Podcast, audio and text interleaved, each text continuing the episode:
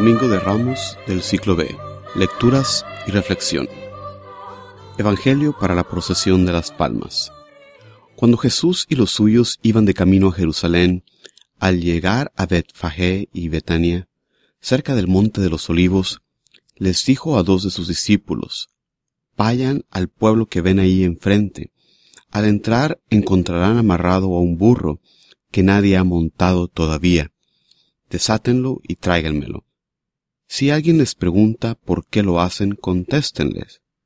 El Señor lo necesita y lo devolverá pronto. Fueron y encontraron al burro en la calle, atado junto a una puerta, y lo desamarraron. Algunos de los que estaban ahí les preguntaron, ¿por qué sueltan al burro? Ellos les contestaron lo que había dicho Jesús y ya nadie los molestó. Llevaron al burro, le echaron encima los mantos y Jesús montó en él. Muchos extendían su manto en el camino y otros lo tapizaban con ramas cortadas en el campo. Los que iban delante de Jesús y los que lo seguían iban gritando, Osana, bendito el que viene en el nombre del Señor, bendito el reino que llega, el reino de nuestro Padre David, Osana en el cielo. Palabra de Dios. Primera lectura de la misa del profeta Isaías. El Señor me ha dado una lengua experta para que pueda confortar al abatido con palabras de aliento. Mañana tras mañana el Señor despierta mi oído para que escuche yo como discípulo. El Señor Dios me ha hecho oír sus palabras y yo no he puesto resistencia ni me he echado para atrás. Ofrecí la espalda a los que me golpeaban, la mejilla a los que me tiraban de la barba. No aparté mi rostro de los insultos y salivazos, pero el Señor me ayuda, por eso no quedaré confundido, por eso endurecí mi rostro como roca y sé que no me quedaré avergonzado. Palabra de Dios. La respuesta al salmo de este domingo proviene del Salmo 22. Dios mío, Dios mío, ¿por qué me has abandonado?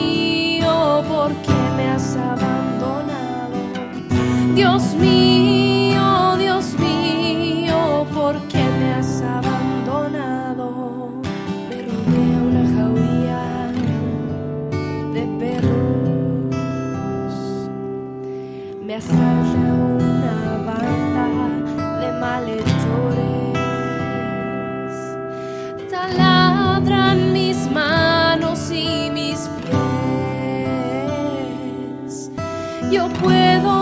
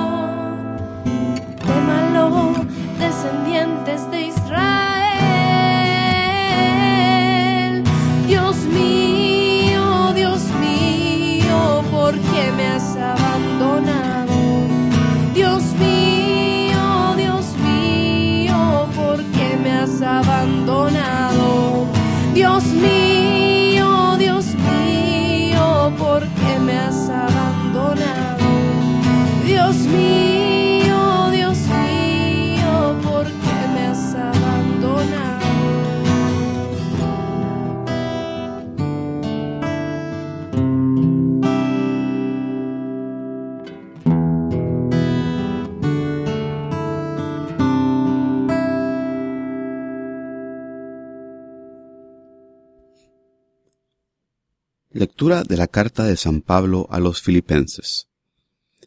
Cristo, siendo Dios, no consideró que debía aferrarse a las prerrogativas de su condición divina, sino que por el contrario se anonadó a sí mismo tomando la condición de siervo, y se hizo semejante a los hombres.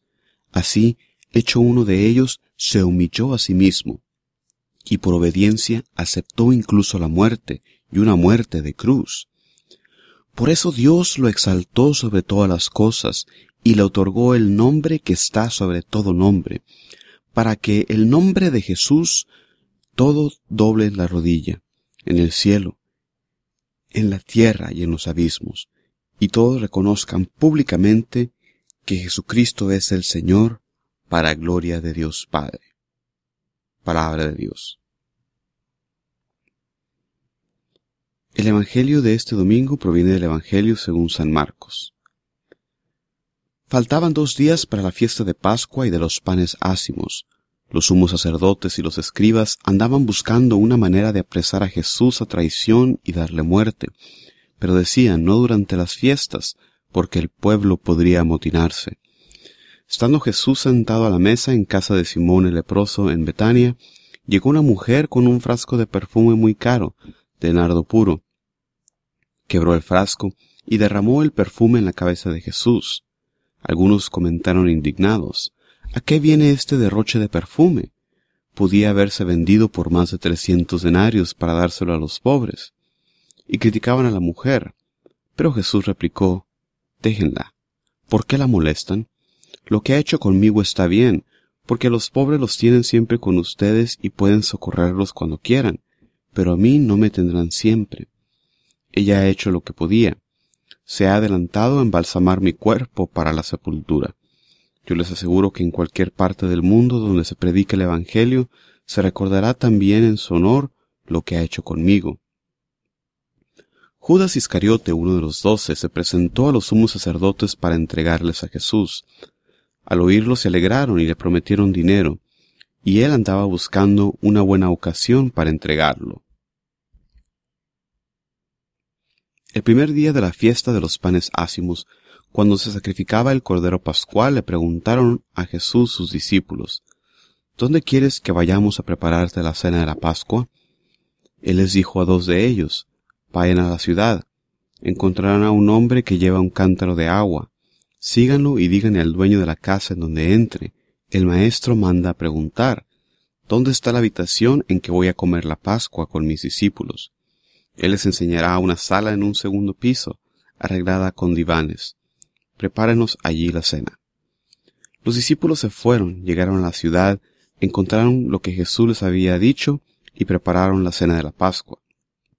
Al atardecer, Jesús llegó con los doce. Estando en la mesa cenando les dijo, Yo les aseguro que uno de ustedes, uno que está comiendo conmigo, me va a entregar. Ellos, consternados, empezaron a preguntarle uno tras otro, ¿Soy yo? Él respondió, uno de los doce, alguien que moja su pan en el mismo plato que yo. El Hijo del Hombre va a morir, como está escrito, pero ay del que va a entregar al Hijo del Hombre, más le valiera no haber nacido. Mientras cenaban, Jesús tomó un pan, pronunció la bendición, lo partió y se lo dio a sus discípulos, diciendo, Tomen, esto es mi cuerpo.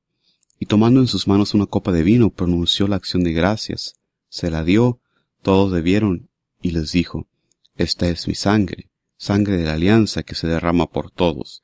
Yo les aseguro que no volveré a beber del fruto de la vid hasta el día en que beba el vino nuevo en el reino de Dios. Después de cantar el himno salieron hacia el monte de los olivos y Jesús les dijo, todos ustedes se van a escandalizar por mi causa, como está escrito. Heriré al pastor y se dispersarán las ovejas. Pero cuando resucite, iré por delante de ustedes a Galilea. Pedro replicó, aunque todos escandalicen, yo no. Jesús le contestó, yo te aseguro que hoy, esta misma noche, antes de que el gallo cante dos veces, tú me negarás tres. Pero él insistía, aunque tenga que morir contigo, no te negaré y los demás decían lo mismo. Fueron luego a un huerto llamado Getsemaní, y Jesús dijo a sus discípulos, siéntense aquí mientras hago oración.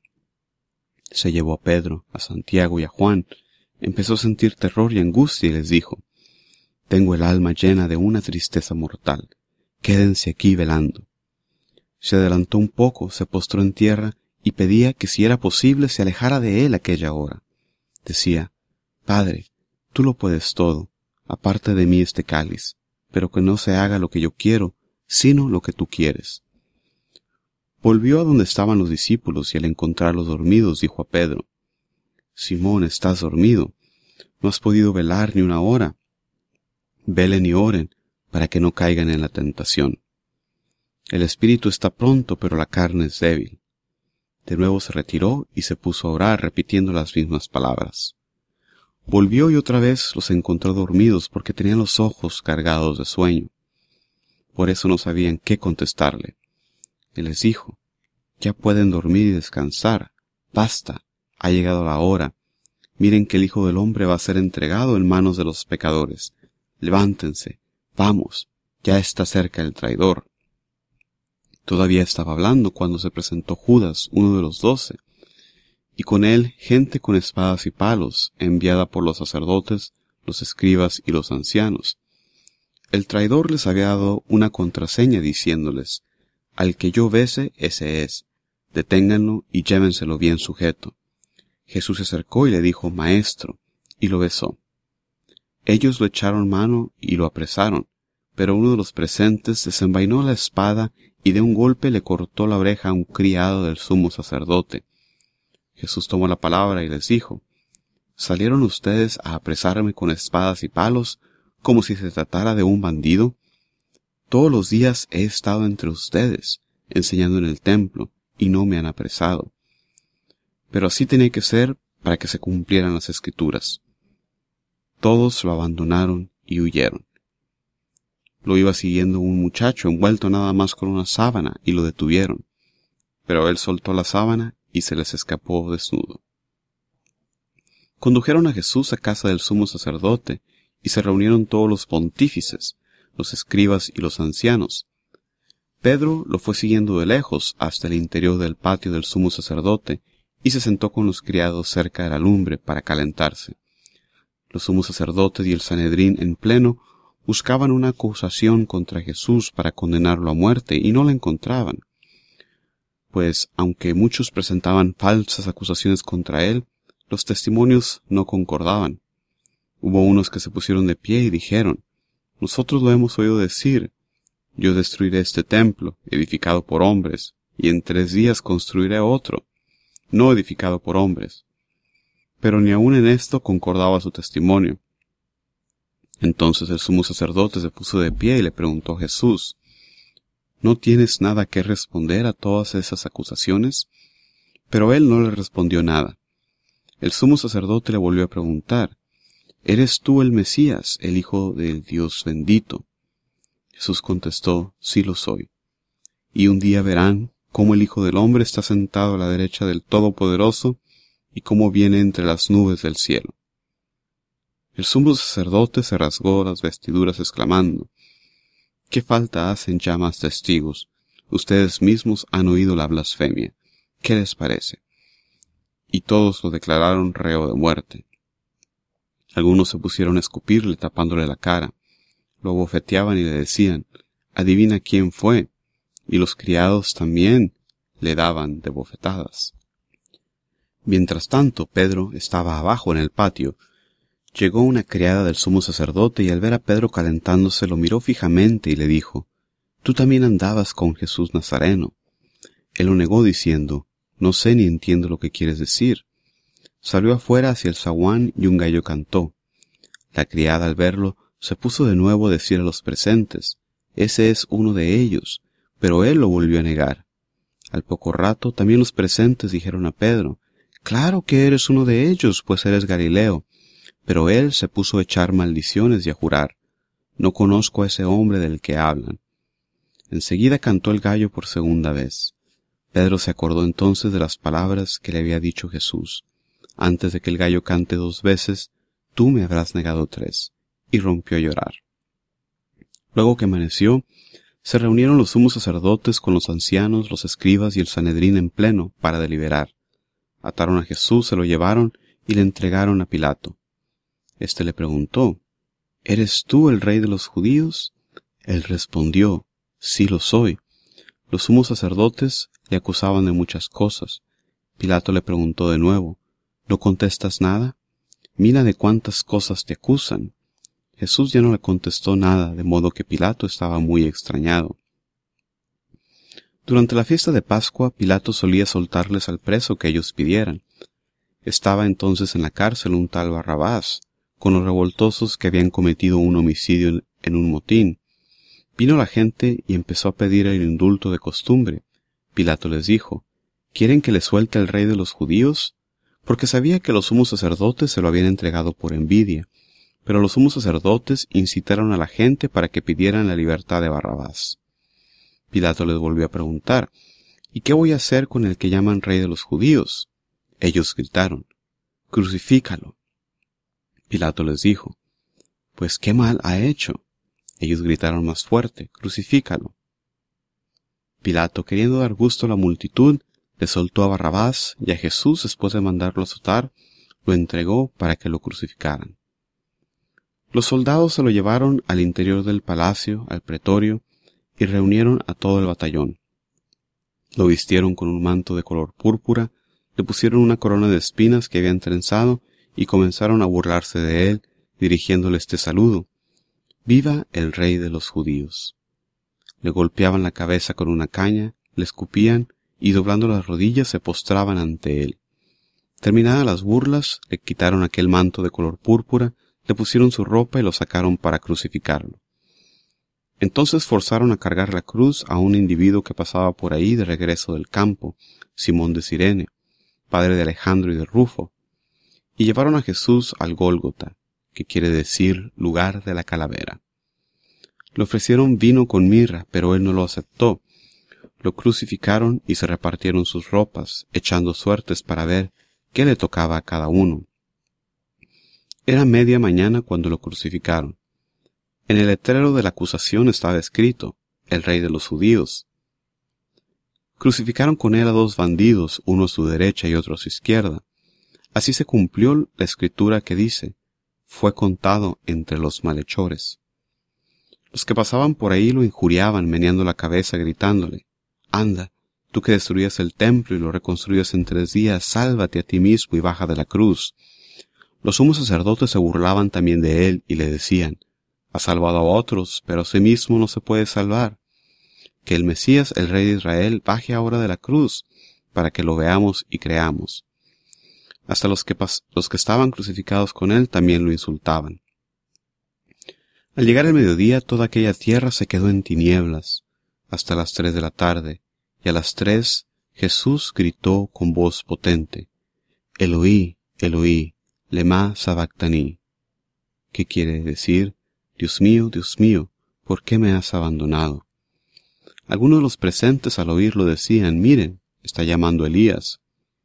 Uno corrió a empapar una esponja en vinagre, la sujetó en un carrizo y se la acercó para que bebiera, diciendo, Vamos a ver si viene Elías a bajarlo. Pero Jesús, dando un fuerte grito, expiró. Entonces el velo del templo se rasgó en dos, de arriba a abajo. El oficial romano que estaba frente a Jesús, al ver cómo había expirado, dijo, De veras este hombre era hijo de Dios. Había también ahí algunas mujeres que estaban mirando todo desde lejos, entre ellas María Magdalena, María, la madre de Santiago el menor y de José, y Salomé, que cuando Jesús estaba en Galilea lo seguían para atenderlo y además de ellas otras muchas que habían venido con él a Jerusalén. Al anochecer, como era el día de la preparación víspera del sábado, vino José de Arimatea, miembro distinguido del Sanedrín, que también esperaba el reino de Dios. Se presentó como al ante Pilato y le pidió el cuerpo de Jesús. Pilato se extrañó de que ya hubiera muerto, y llamando al oficial le preguntó si había mucho tiempo que había muerto. Informado por el oficial, concedió el cadáver a José, este compró una sábana, bajó el cadáver, lo envolvió en la sábana y lo puso en un sepulcro excavado en una roca, y tapó con una piedra la entrada del sepulcro. María Magdalena y María, la madre de José, se fijaron en donde lo ponía. Palabra de Dios. Reflexión. En este domingo celebramos en la iglesia el preámbulo de la pasión de nuestro Señor Jesús con su entrada triunfante en Jerusalén. Los evangelios nos muestran cómo el propósito del ministerio de Jesús se había cumplido en su subida al monte de Jerusalén. El propósito de su encarnación es el darse como sacrificio para nuestra salvación. Jesús iba acompañado de una muchedumbre en su entrada a Jerusalén, quizás alentados por la esperanza de que Jesús sería el Mesías que restablecería el reino de David. Las preparaciones para su entrada quizás no nos digan mucho a nosotros, pero el pasaje está lleno de significado para un judío en tiempos de Jesús. En el capítulo 11 del Evangelio de Marcos vemos cómo Jesús hace uso de la prerrogativa del rey de hacer uso de la transportación. En este pasaje vemos varias referencias al Antiguo Testamento que son muy importantes. El uso de un burro como transporte es una referencia a la profecía del profeta Zacarías, capítulo 9, versículo 9, que dice, Exulta sin freno, Sión, grita de alegría Jerusalén, que viene a ti tu rey, justo y victorioso, humilde y montado en un burro, en una cría de burra. Esto nos habla del tipo de rey que Jesús era, que Jesús, eh, la manera en que Él se manifestó, humilde, rey de los pobres, la manera en que echan sus mantos sobre el burro, también nos da una imagen real, ya que vemos esta costumbre expresada en el segundo libro de Reyes, capítulo 9, versículo 13. Jesús se mostró de manera humilde, no de manera ostentosa, su reinado se establece por el amor y por el sacrificio, no por la violencia. En la primera lectura el profeta Isaías tiene la visión de este servidor sufriente que iba a venir. De dócil habla, manso, soportando las humillaciones. El salmo de este domingo contiene la oración de Jesús en la cruz. Dios mío, Dios mío, ¿por qué me has abandonado? Esto nos demuestra que Jesús está siempre en la oración, incluso desde la cruz. Mucha gente piensa que al decir Jesús estas palabras muestra que no era un ser divino, ya que había dudado, había flaqueado. Y lo que está haciendo Jesús es más bien seguir la práctica de la oración de los judíos, donde en la sinagoga se anunciaba el salmo que se iba a proclamar, proclamando la primera oración, el primer enunciado del salmo. Es una invitación a la oración. En la segunda lectura vemos este bellísimo himno cristológico que nos dejó San Pablo. En este himno se nos presenta una vez más la humildad de Jesús, que siendo Dios, hace a un lado su condición divina para convertirse en esclavo. Jesús se rebajó a sí mismo y se hizo obediente, hasta el punto de abrazar su cruz. Si Jesús se hizo humilde, ¿por qué nosotros nos queremos engrandecer? ¿Por qué buscamos honores y riquezas? Nosotros como cristianos debemos imitar a nuestro Maestro y buscar el camino de la santidad a través de la humildad. En el Evangelio vemos un episodio donde una mujer unge a Jesús con un costoso perfume. A Jesús le agrada esta unción y él mismo nos explica que es un anticipo de su muerte con la preparación del cuerpo que se hacía mediante la unción con perfumes.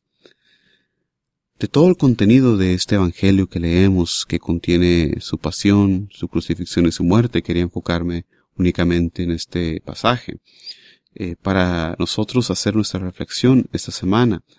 ¿De qué, ¿De qué manera nosotros nos preparamos para nuestra muerte? ¿Nos preparamos acaso con el perfume de una vida de oración, el perfume de seguir la voluntad de Dios? Muchos de nosotros vivimos como si fuéramos eternos, como si nunca fuéramos a morir.